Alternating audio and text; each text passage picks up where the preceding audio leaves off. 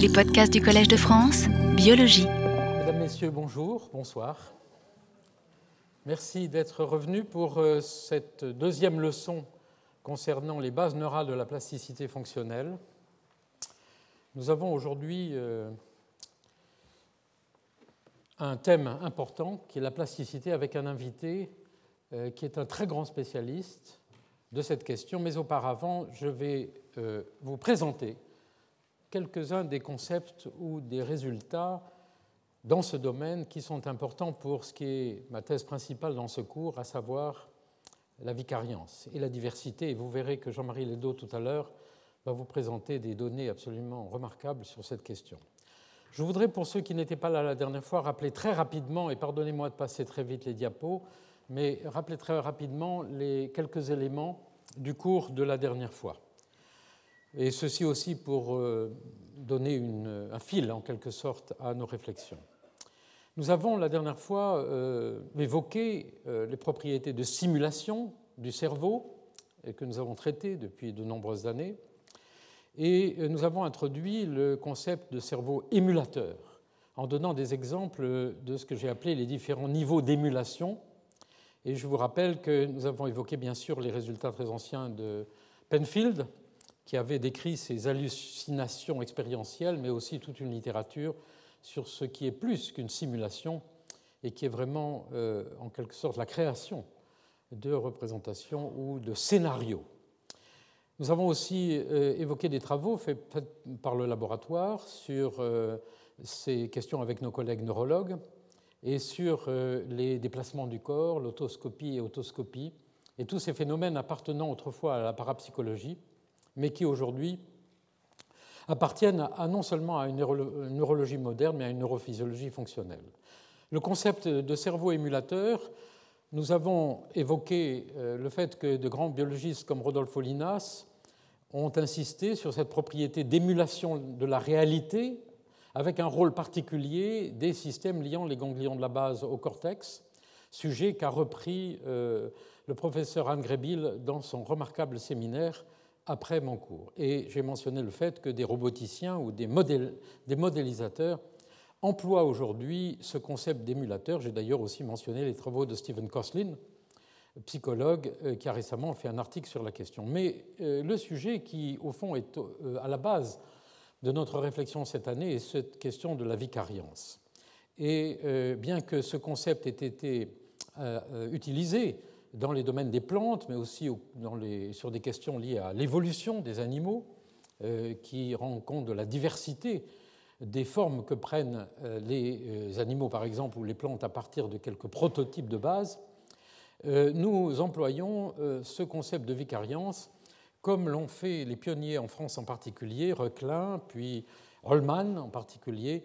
avec cette idée que le concept de vicariance euh, est pris dans le sens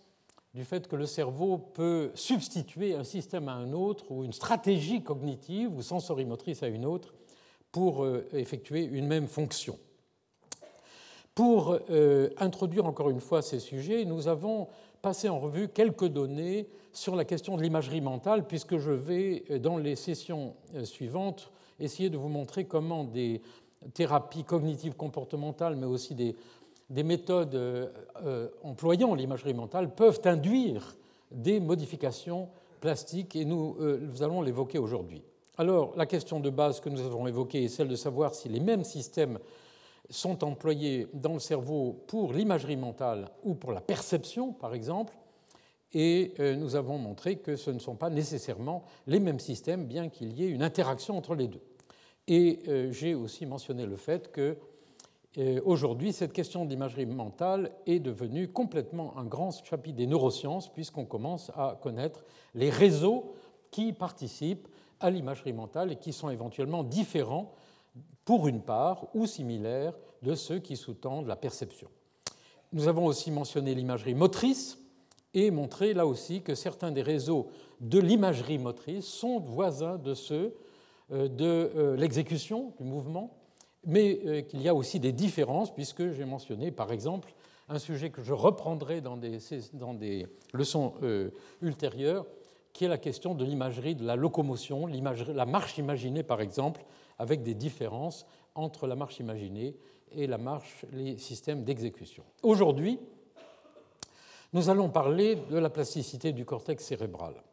Alors, je voudrais tout de suite mentionner le fait que euh, mes diapositives vont être plus techniques que la dernière fois, et même d'ailleurs plus techniques que certaines autres que je montrerai dans d'autres sessions.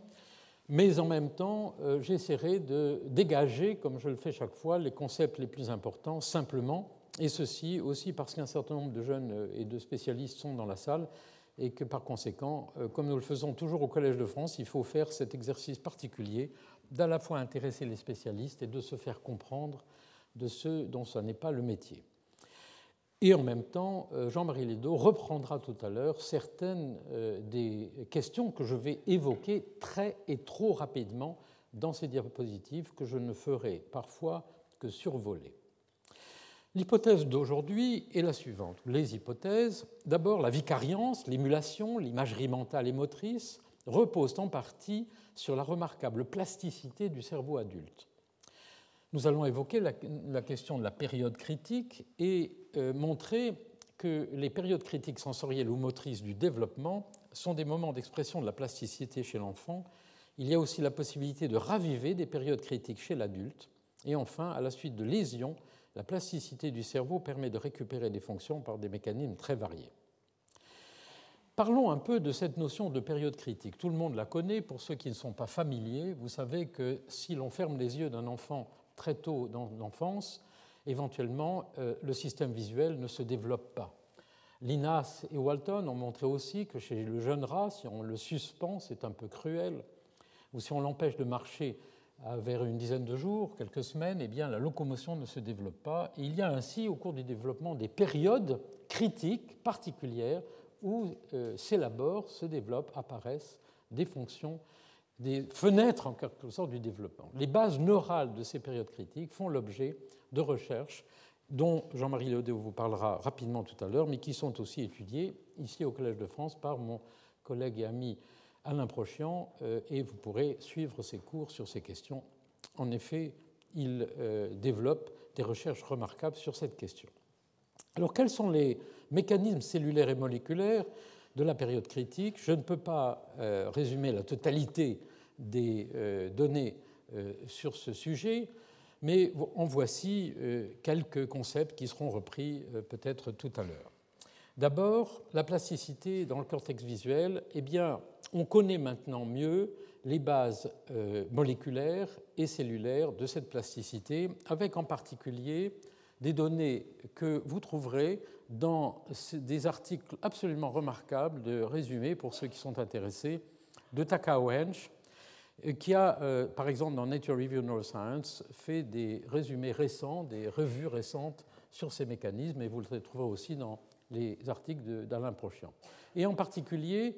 il y a euh, des études extrêmement intéressantes dont que je vais réévoquer au cours de cet exposé, que nous retrouverons d'ailleurs évoqué dans d'autres problèmes, qui est euh, le rôle extrêmement important de la, la balance, de l'équilibre entre euh, les facteurs excitateurs et inhibiteurs dans le fonctionnement des cellules pyramidales du cortex. Donc toute une série de mécanismes moléculaires et cellulaires sont aujourd'hui illustrés, découverts en quelque sorte. Et voici par exemple un schéma qui est donné par Takao Hensch dans son, dans son article, qui, euh, qui récapitule un petit peu cette, cette succession d'étapes qui conduit à l'expression d'une fonction avec une étape de plasticité fonctionnelle rapide, euh, en même temps que euh, s'effectue la relation entre l'expérience sensible et les, euh, réseaux du, cortex en particulier. Là, des, éléments extrêmement importants moléculaires qui interviennent pendant la période critique. Et enfin, la troisième grande période connue, c'est le troisième grand concept, qui est celui de consolidation. Autrement dit, cette période dite critique est une période qui est l'intermédiaire entre les phases initiales du développement d'une fonction sensorielle et la consolidation dont nous allons reparler euh, dans un instant, puisque c'est après la consolidation qu'éventuellement chez l'adulte, on peut essayer de retrouver une plasticité qui est un des sujets qui nous intéresse aujourd'hui. Euh, un, autre, euh, un, autre, exemple très rapide, encore une fois, de ces mécanismes moléculaires qui, et cellulaires qui sont découverts aujourd'hui est l'intervention de certaines protéines qui sont étudiées en particulier par l'équipe d'Alain Prochian ici, dans des coopérations avec Tao Cohench, mais aussi dans des recherches tout à fait originales de son, de son laboratoire, et qui interviennent de façon décisive entre la période, disons, précédant la période critique, CP, c'est Critical Period, pour le cortex visuel, et qui permettent justement cette plasticité. Il y a donc là un champ, aujourd'hui, absolument fantastique, de découverte des mécanismes cellulaires et moléculaires de cette plasticité. La question qui euh, est au centre de notre interrogation aujourd'hui et donc de nos, et qui euh, servira un petit peu de base à la réflexion que nous ferons dans les leçons suivantes sur la capacité qu'a l'adulte de réparer ou de compenser des lésions ou des déficits fonctionnels par la vicariance, c'est-à-dire en substituant d'autres systèmes ou en retrouvant une plasticité, éventuellement, la question est des périodes critiques existent-elles chez l'adulte? Eh bien, oui, la plasticité neuronale dépend de modifications synaptiques liées à la distribution temporelle de potentiel d'action pré- et post-synaptique, par exemple, c'est-à-dire que un des mécanismes les plus classiques de la plasticité, c'est-à-dire aussi de l'apprentissage chez l'adulte, est ce qui s'appelle en anglais spike timing dependent plasticity, c'est-à-dire la capacité qu'a le cerveau de modifier les propriétés des synapses lorsque deux stimuli appartenant éventuellement à des modalités différentes ou un geste et un stimulus apparaissent simultanément sur le neurone. Par exemple, j'ai mentionné ici euh, l'association temporelle très précise par paire d'un stimulus sensoriel avec un autre qui euh, modifie les propriétés des neurones sensoriels. Et euh, je cite cet exemple qui est donné pour l'audition à partir d'un article publié en 2008. Vous voyez qu'il s'agit donc d'une littérature récente par Andrew King, qui est un un spécialiste de neurophysiologie qui est venu ici au Collège de France l'année dernière nous présenter des données. Dans le cortex auditif primaire des animaux, l'association par paire de sons, c'est-à-dire des tons purs, bon, bon, induit des changements dans la sélectivité des neurones au son. Cette plasticité dépend de coïncidences temporelles dont la précision est de l'ordre de la milliseconde, c'est-à-dire qu'il s'agit de jouer sur des coïncidences qui sont extrêmement précises. Et euh, il se trouve qu'aujourd'hui, des données nombreuses montrent que ce type de plasticité par, euh, euh, simultanéité, par conjonction temporelle, est extrêmement importante pour permettre chez l'adulte, pas seulement l'apprentissage, mais une véritable modification des propriétés des, neurones du système nerveux et de leurs fonctions. Une autre propriété ou un autre facteur que je voudrais mentionner rapidement est intéressante puisque nous allons parler dans les leçons suivantes de, l'expérience, de toutes les méthodes euh, d'entraînement, de, euh, la motivation, de l'émotion, etc. Ce sont des données chez l'animal. Et vous voyez ici, il s'agit encore d'un article récent de Michael Merzenich, un des grands pionniers dans ce domaine, de novembre 2007 publié dans Nature, c'est euh, l'importance éventuellement de la valeur ou de la pertinence d'un stimulus qui peut influencer l'intégration d'informations nouvelles sur le monde et la plasticité des circuits. Et cela est démontré dans cette expérience euh, qui est compliquée. Je n'ai pas le temps d'entrer dans le détail, mais ce n'est pas cela qui est forcément euh, important. Les spécialistes pourront consulter cet article. Cela est montré par des expériences très jolies dans lesquels les, expérimentateurs ont stimulé en même temps des noyaux cholinergiques, c'est-à-dire appartenant à ces systèmes de neuromodulation influencés par la valeur, la pertinence, etc., et en particulier le noyau cholinergique nucleus basilis, qui interagit avec des, circuits corticaux. L'expérience consiste à enregistrer euh, dans le cortex auditif du rat l'effet de l'association par paire de la stimulation du noyau basalis cholinergique avec une stimulation sensorielle. Donc, on enregistre dans le cortex auditif et on fait une stimulation du noyau basalis et une stimulation sensorielle en même temps. Et on, observe le fait que cette conjonction de quelque chose qui est, qui est lié à la valeur, la pertinence et d'une stimulation sensorielle produit un déplacement des fréquences de stimuli préférées par le neurone du cortex. Cette association induit une réduction rapide d'inhibition synaptique en quelques secondes, qui est suivie par une large excitation spécifique aux stimuli associés. Alors pourquoi cette expérience mérite d'être un petit peu décrite? Parce qu'elle est extrêmement intéressante. Elle pointe sur euh, le fait qu'une période de désinhibition, hein, c'est une réduction rapide d'inhibition synaptique en quelques secondes, cette période de désinhibition peut être un mécanisme fondamental de plasticité et pourrait servir comme une trace mémorielle pour des stimuli ou des épisodes qui ont acquis une signification comportementale pour l'animal. Autrement dit, encore une fois, comme nous l'avons fait depuis 10 ans, je dirais, ou 15 ans, nous trouvons sur notre chemin l'inhibition, la désinhibition, et il faut donc bien euh, se rappeler et comprendre que dans le cerveau, les modulations euh, la variation de ces mécanismes inhibiteurs sont aussi importants que les mécanismes excitateurs.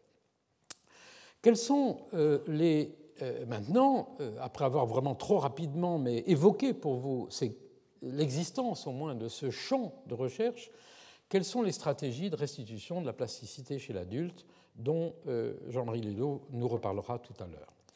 Eh bien, d'abord, il y a cette idée que je vais essayer de résumer, euh, que l'on peut, chez l'adulte, retrouver l'équivalent d'une période critique. C'est-à-dire, on peut chez l'adulte retrouver cette ouverture, en quelque sorte, au monde, à la plasticité, qui est si caractéristique du cerveau euh, du bébé, du cerveau en train de se développer. Par exemple, lorsqu'on expose un rat à la lumière, les neurones du cortex visuel répondent par une décharge euh, bien sûr, mais ce qu'ont montré les recherches récemment, c'est qu'il existe, euh, euh, en, plus de ce que ce petit diagramme montre en jaune ici, une, réponse explicite sous forme de, de potentiel d'action, il existe en réalité des mécanismes sous-liminaires qui peuvent être potentialisés, qui sont en quelque sorte en réserve, et nous retrouverons au cours de l'exposé d'aujourd'hui, mais aussi dans l'avenir cette idée d'utiliser des propriétés qui sont masquées, des propriétés qui sont latentes dans le cerveau et qui sont précisément les propriétés qui permettraient, qui permettent, qui permettront au cerveau de, se, de, de, réinventer, de retrouver des solutions lorsqu'un système est lésé. Voilà un petit peu ce que j'aimerais discuter avec vous cette année. La manipulation de l'équilibre des influences excitatrices et inhibitrices ou des freins moléculaires qui s'exercent sur la plasticité peut démasquer ce potentiel pour la récupération. Et voici euh, une, euh, euh, diapositive qui résume un petit peu les mécanismes possibles. D'abord, la flèche rouge, vous voyez ici, il y a trois étapes. voici ici l'étape du cerveau immature, avant la période critique, avec dans ce petit cercle représenter le poids en quelque sorte des mécanismes excitateurs et inhibiteurs.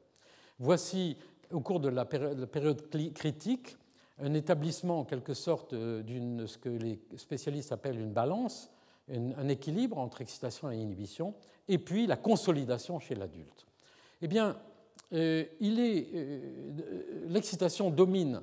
euh, dans le cerveau immature,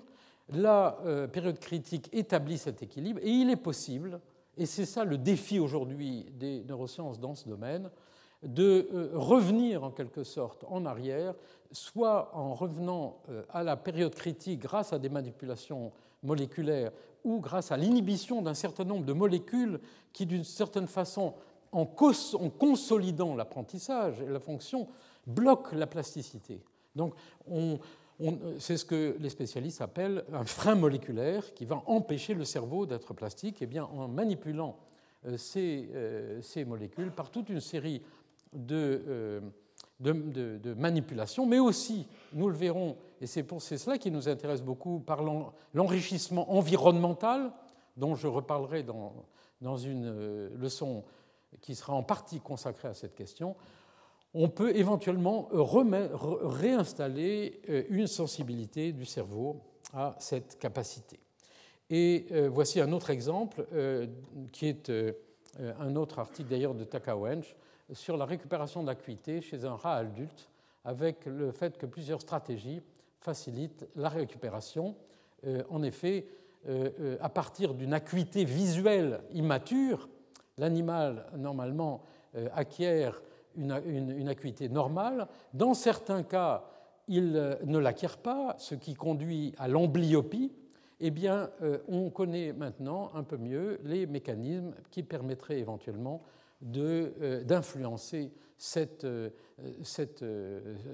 déficits et de retrouver une capacité de faire une période critique. Et vous voyez encore une fois apparaître, par exemple, ce concept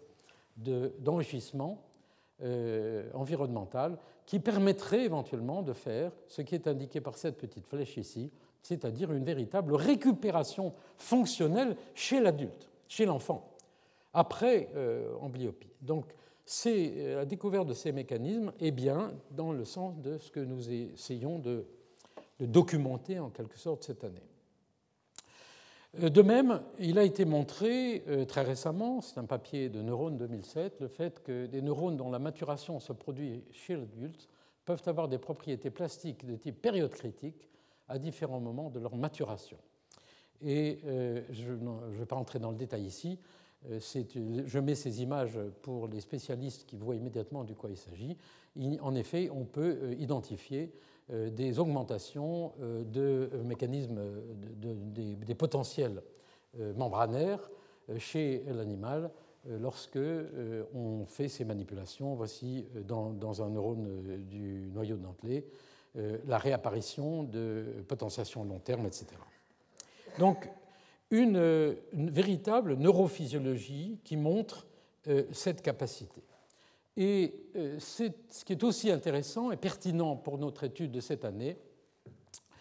c'est la question du sommeil. J'ai déjà évoqué euh, l'année précédente euh, le rôle important du sommeil dans la consolidation en quelque sorte des souvenirs de ce que nous faisons pendant la veille et dans notre laboratoire, l'équipe de Sidney Wiener et Michael Zugaro et ses collaboratrices et collaborateurs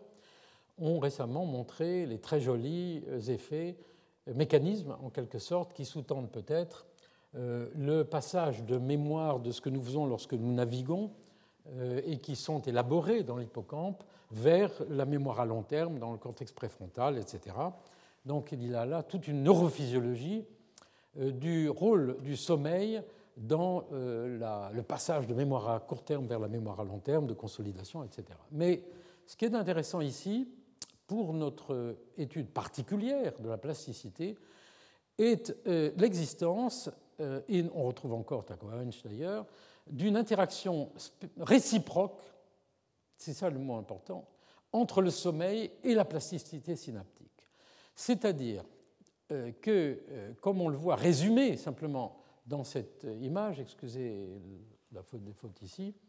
l'apprentissage perceptus visuel est amélioré par le sommeil à ondes lentes L'expérience sensorielle a fait de la qualité du sommeil consécutif. Une déprivation sensorielle précoce réduit le sommeil en lente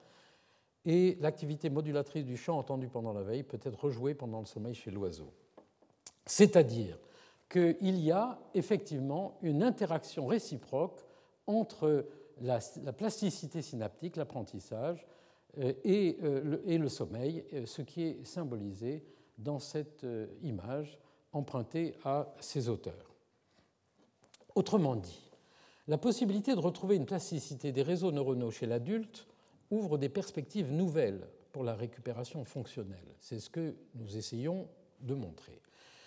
Deuxièmement, l'important pour les hypothèses de secours est l'importance de l'expérience et de l'activité de l'environnement dans le développement de ces stratégies de récupération. Et nous reviendrons sur ce point dans des leçons ultérieures. Alors, je vais passer sur cette diapo sur laquelle je reviendrai et je voudrais simplement mentionner aujourd'hui, un peu comme un appel pour les leçons ultérieures, le fait qu'il s'agit bien d'un domaine passionnant puisque voici par exemple un cas de réorganisation précoce des voies visuelles chez un enfant né avec un seul hémisphère. Elle révèle la capacité remarquable du cerveau pour se réorganiser. Alors maintenant, je voudrais vous donner rapidement quelques autres exemples de plasticité. J'ai évoqué la dernière fois le problème de la flexibilité remarquable du schéma corporel et ce fait qu'on euh, peut placer une main de caoutchouc sur une table, stimuler en même temps la main de caoutchouc et la main du sujet qui ne voit pas sa main, et avoir donné au sujet l'impression très rapidement, si on stimule en même temps les deux, que la main de caoutchouc devient sa propre main et que c'est donc sa propre main de caoutchouc, devenue une main de caoutchouc qui est stimulée. J'ai mentionné aussi les déplacements du corps virtuel et l'expérience d'Isadora Olivet concernant les déplacements euh, euh, euh, du schéma corporel et la main et la dissociation éventuelle de ces deux déplacements. Eh bien, il y a des expériences de neurophysiologie actuellement qui suggèrent ou qui montrent, qui démontrent euh, euh, euh, qui essaye en tout cas de démontrer les réorganisations neuronales rapides qui se, qui se, produisent par exemple dans le cortex somatosensoriel. Voici un travail qui est de Michael Schaeffer d'Allemagne, très récent, qui a enregistré en magnétoencéphalographie l'activité euh, des neurones dans le, cortex somatosensoriel et qui a montré que lorsque le sujet est soumis à cette illusion de la main de caoutchouc, il y a un petit déplacement euh, assez rapide, une petite réorganisation des cartes. Autrement dit, il est possible aujourd'hui maintenant d'aller regarder cette plasticité, cette réorganisation qui se produit dans ces illusions euh, perceptives et qui sont liées à, des, euh, à des, euh, une forme de plasticité extrêmement importante. Évidemment, il existe depuis très longtemps des données nombreuses que beaucoup d'entre vous connaissent sur la plasticité du système somatosensoriel. On sait que l'exercice modifie les cartes corticales sensorielles et motrices et chez les musiciens, la crampe de l'écrivain, les amputés, etc. On sait que euh, dans l'hippocampe, les chauffeurs de taxi londoniens ont un hippocampe qui est plus gros que, euh, que le nôtre, sauf ceux d'entre nous qui passeraient leur temps à naviguer dans les voitures, etc. Donc il est bien connu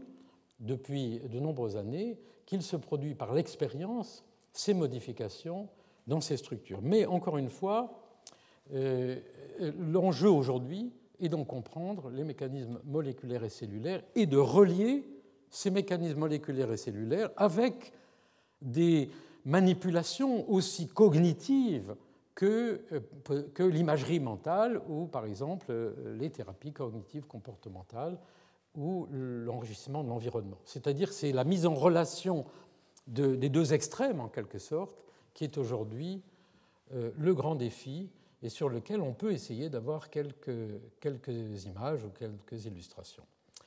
Alors évidemment, dans ce domaine, il faut citer les travaux pionniers de Michael Merzenich sur la plasticité. Et je vous lis euh, ce texte qui était dans un article qu'il a publié avec euh, Christian Zeri, qui est venu aussi, qui est un chercheur euh, à Marseille, avec des exercices manuels limités sur une période totale de quelques heures de, de pratique avec, sur une tâche qui est, euh, accomplie euh, dans des sessions journalières pendant quelques semaines, la représentation des surfaces de la peau au niveau du cortex sont, sont réorganisées dans le cortex S1 somatosensoriel. Alors, ça, c'est, je vous ai cité cette phrase de Merzenich parce qu'on lui doit euh, la plupart des très, grands, des très grands travaux dans ce domaine. Et je voudrais vous montrer euh, quelques-uns de ces travaux qui sont pertinents par rapport à ce que nous voulons essayer de montrer ici sur la vicariance. Par exemple, euh, voici un exemple d'un article de Xeri, Merzenich, etc., publié il y a déjà très longtemps, et qui consistait à étudier euh, une tâche faite chez le singe dans laquelle le singe devait aller chercher un petit euh, morceau de nourriture dans, une, dans un trou, une tâche de manipulation tactile très fine. Et euh, il s'agit de données qui ont été obtenues sur deux variétés de singes, ici, avec des courbes d'apprentissage. ici, ce sont les, différents trous qui avaient des diamètres plus ou moins grands, donc plus ou moins difficiles, et puis les sessions d'apprentissage. Vous voyez que le singe finit par apprendre cette tâche. Et la première observation intéressante, qui a été euh, faite et qui euh, nous intéresse ici, c'est, comme vous le voyez ici, que le singe a euh, commencé par, par travailler, il a, cherché des stratégies. Il a, il a commencé, comme nous le ferions nous-mêmes, par essayer d'attraper la nourriture avec trois doigts, deux doigts, quatre doigts, et chaque, chaque animal avait sa stratégie individuelle, puisque je vais essayer de montrer au cours des, des leçons suivantes que la vicariance permet éventuellement au cerveau de l'homme d'aller trouver des solutions pour remplacer euh, une fonction déficiente, mais ces solutions vont être idiosyncratiques, c'est-à-dire qu'elles vont éventuellement être euh, variées en fonction de nos propres choix, de nos propres aptitudes, de nos propres dispositions et de nos propres cultures même. Alors vous voyez, euh, au début, il y a plusieurs doigts qui sont utilisés, et puis finalement, le singe finit par se stabiliser sur une stratégie. Donc c'est un travail déjà ancien, mais qui avait abordé cette question. Et ils ont montré à l'époque, par des enregistrements de neurones dans le cortex sensoriel, que euh, en, enregistrant dans l'air 3, euh, c'est-à-dire dans l'air du contexte somatosensoriel du singe, ils ont montré qu'il y avait une augmentation de ce qui s'appelait la, la, magnification corticale, c'est-à-dire l'amplitude en quelque sorte de la réponse, mais aussi dans certains cas du champ de cette air, du champ de la représentation corticale, une magnification pour le doigt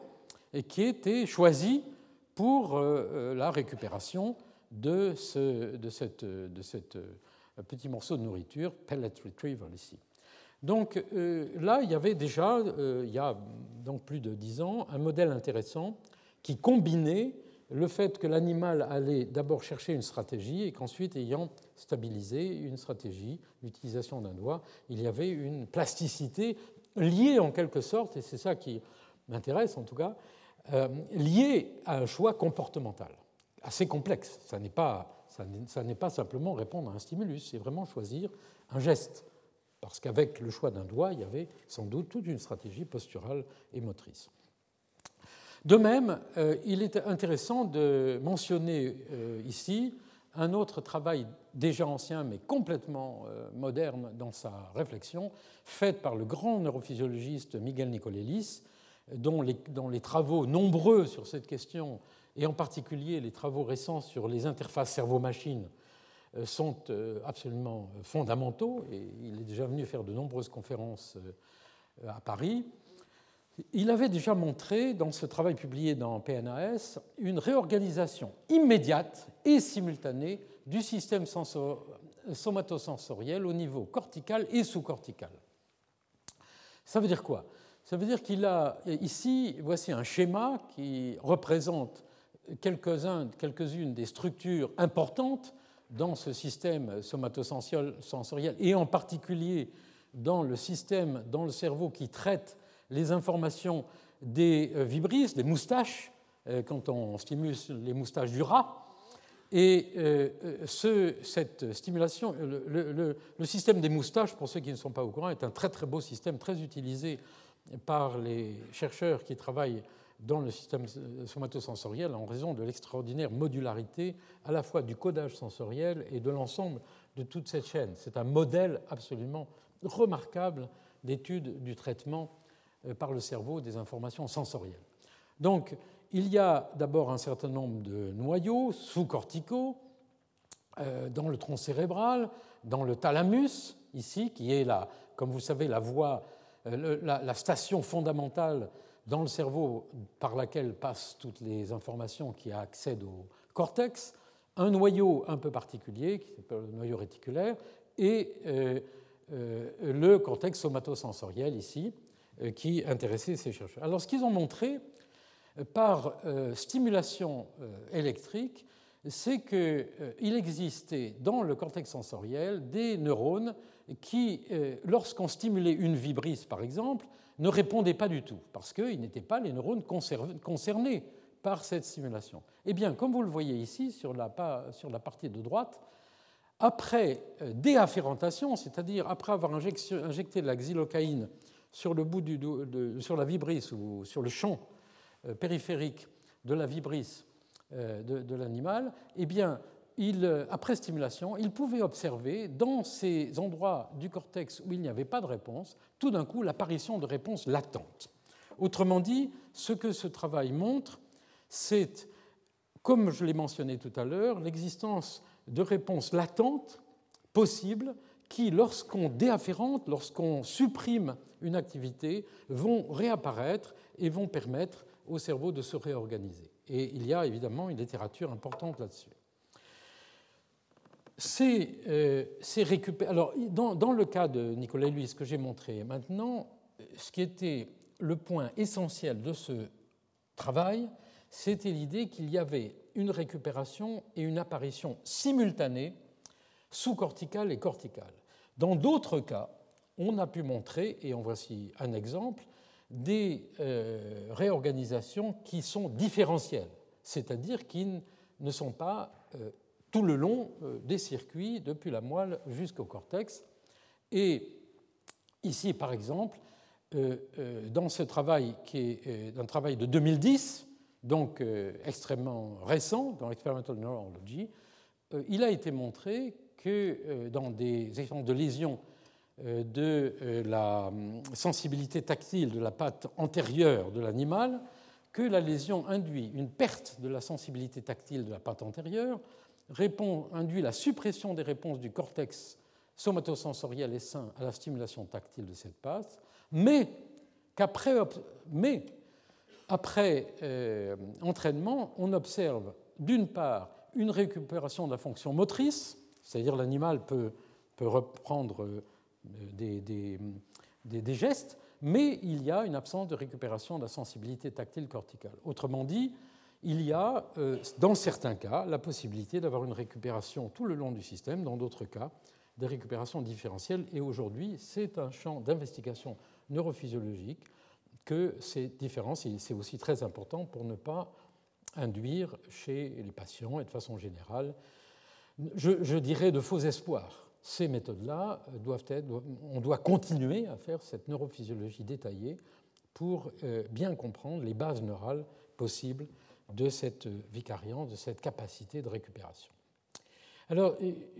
j'ai évoqué il y a un instant la récupération motrice. Il y a aussi, bien sûr, de nombreux travaux sur cette récupération motrice, et en particulier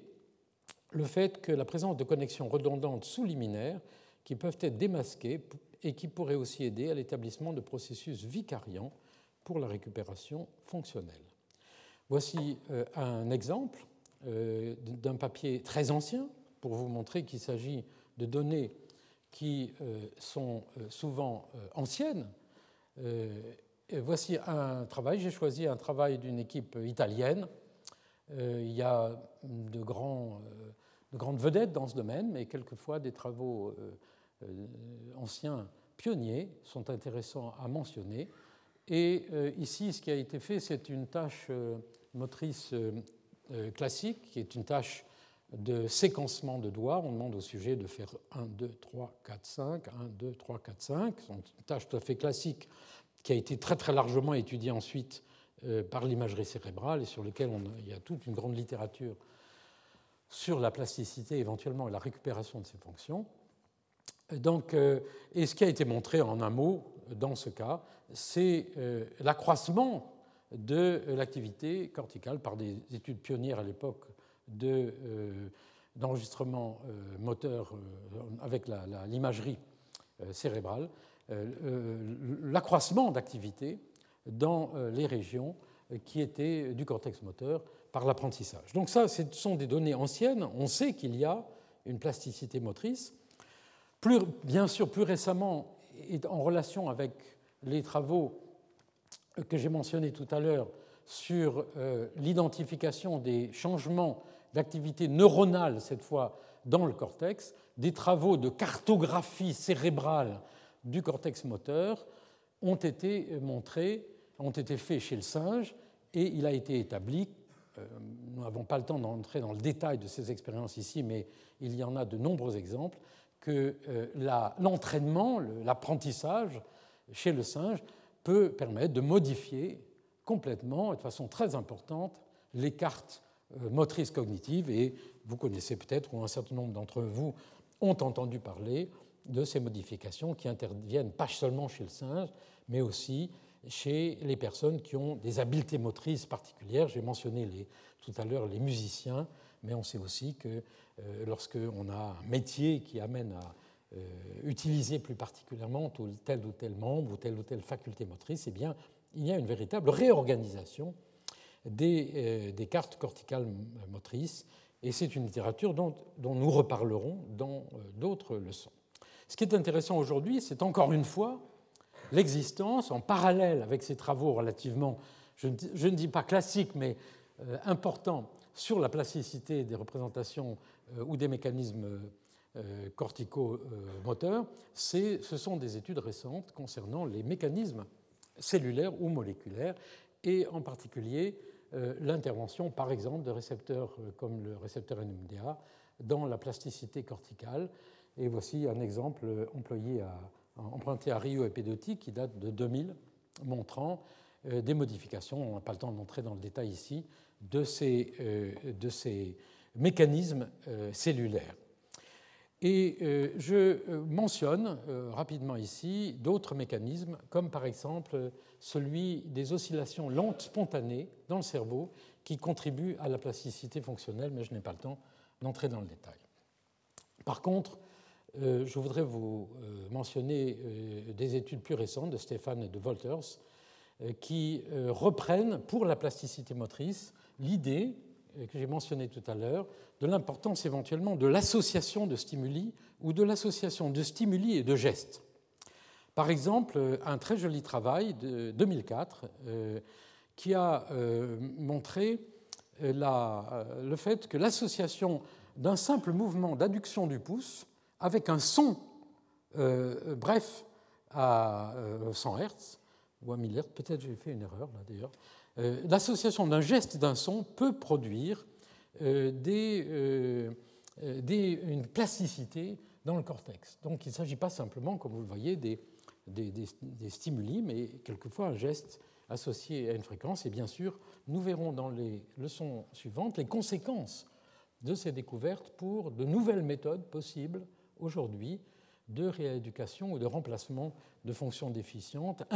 impliquant l'activité, impliquant l'activité et pas simplement des manipulations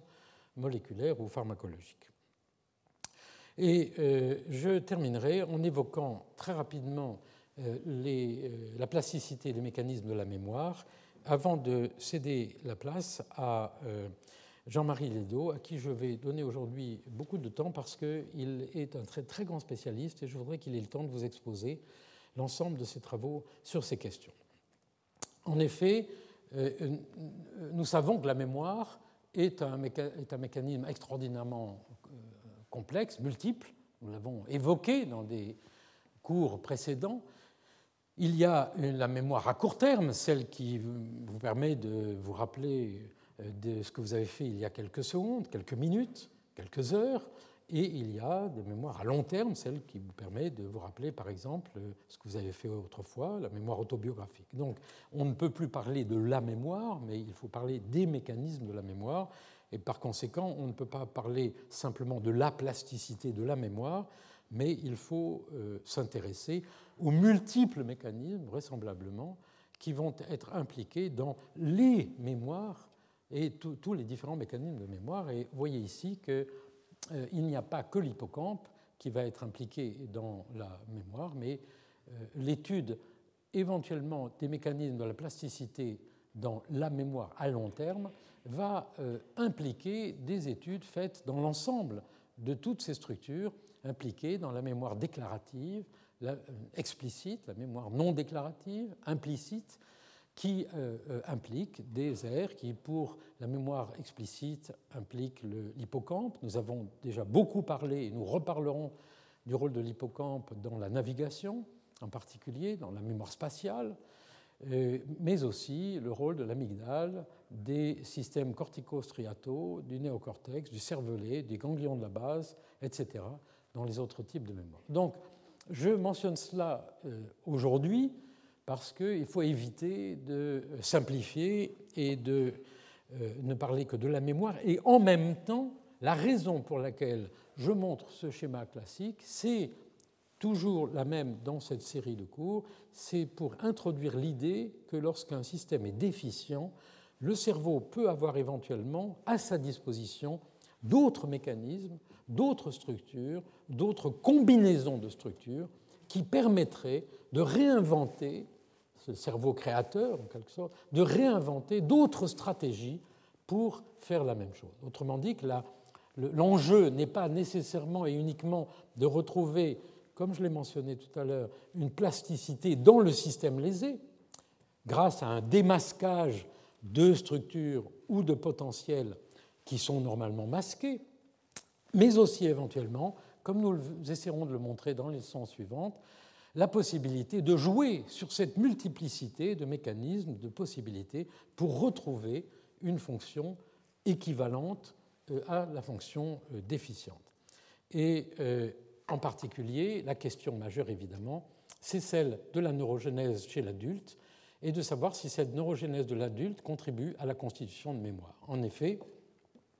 nous savons maintenant que chez l'adulte, il y a une neurogénèse, c'est-à-dire une création de neurones,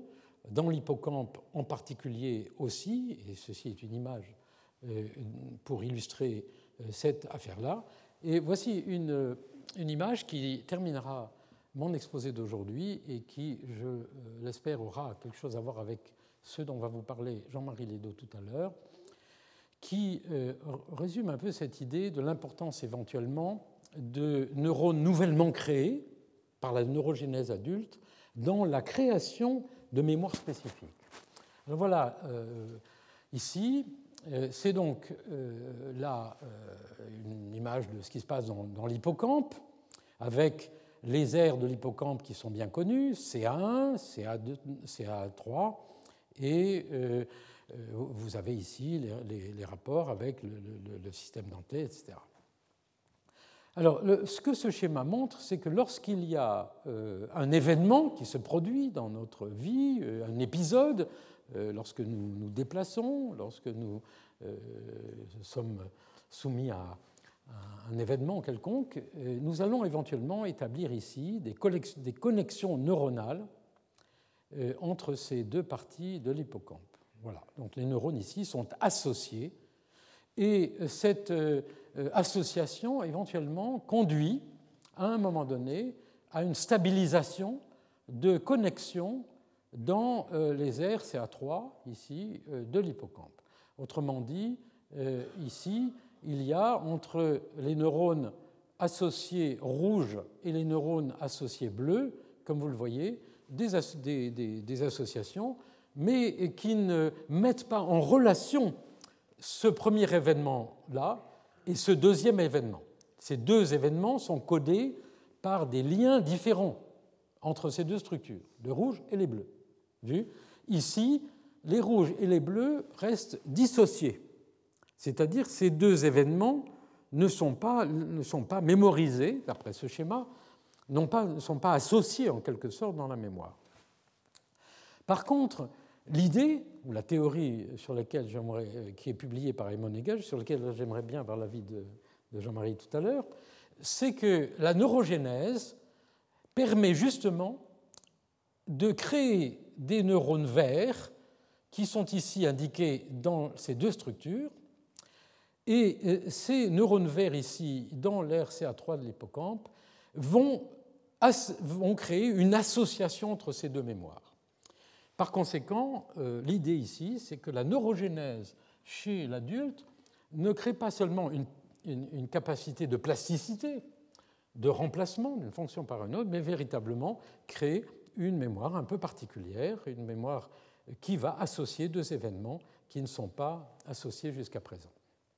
Et en particulier, par exemple, vous voyez, les auteurs se sont lancés en disant que ça pouvait créer des liens entre euh, des mémoires autobiographiques qui, euh, bien sûr, ne vont pas sans être extrêmement importantes pour l'action d'aujourd'hui, puisque nous l'avons vu dans les cours de l'an dernier sur l'identité,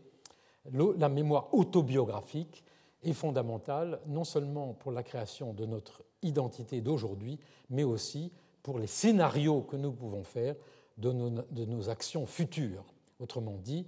euh, ce petit mécanisme euh, est, au moins dans l'esprit de ces auteurs, un mécanisme qui pourrait avoir des conséquences importantes au niveau aussi de comportements plus généraux. Mais là, il s'agit uniquement de spéculation. Voilà, je vais terminer donc pour aujourd'hui et nous allons faire 5-6 euh, minutes euh, de, pause et ensuite je vais donner la parole à notre invité Jean-Marie Lédo. Je vous le présente tout de suite. Son exposé sera en français. Jean-Marie Lédo est euh, directeur d'un laboratoire à l'Institut Pasteur. Il a d'ailleurs pris la succession aussi du laboratoire de notre collègue Jean-Pierre Changeux, avec qui, qui continue d'ailleurs à travailler très activement. et il est un des grands découvreurs du rôle d'un certain nombre de neurones extrêmement importants, comme les cellules souches, mais aussi un grand découvreur de toutes les fonctions des neurones, euh, de la neurogénèse chez l'adulte, et il va vous faire un exposé extrêmement complet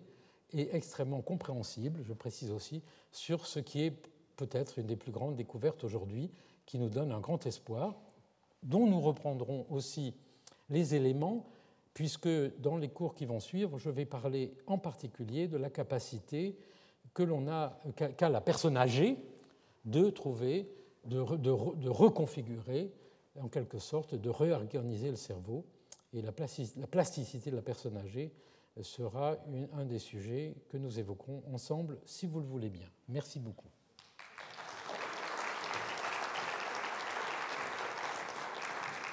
Retrouvez tous les podcasts du Collège de France sur www.collège-de-france.fr.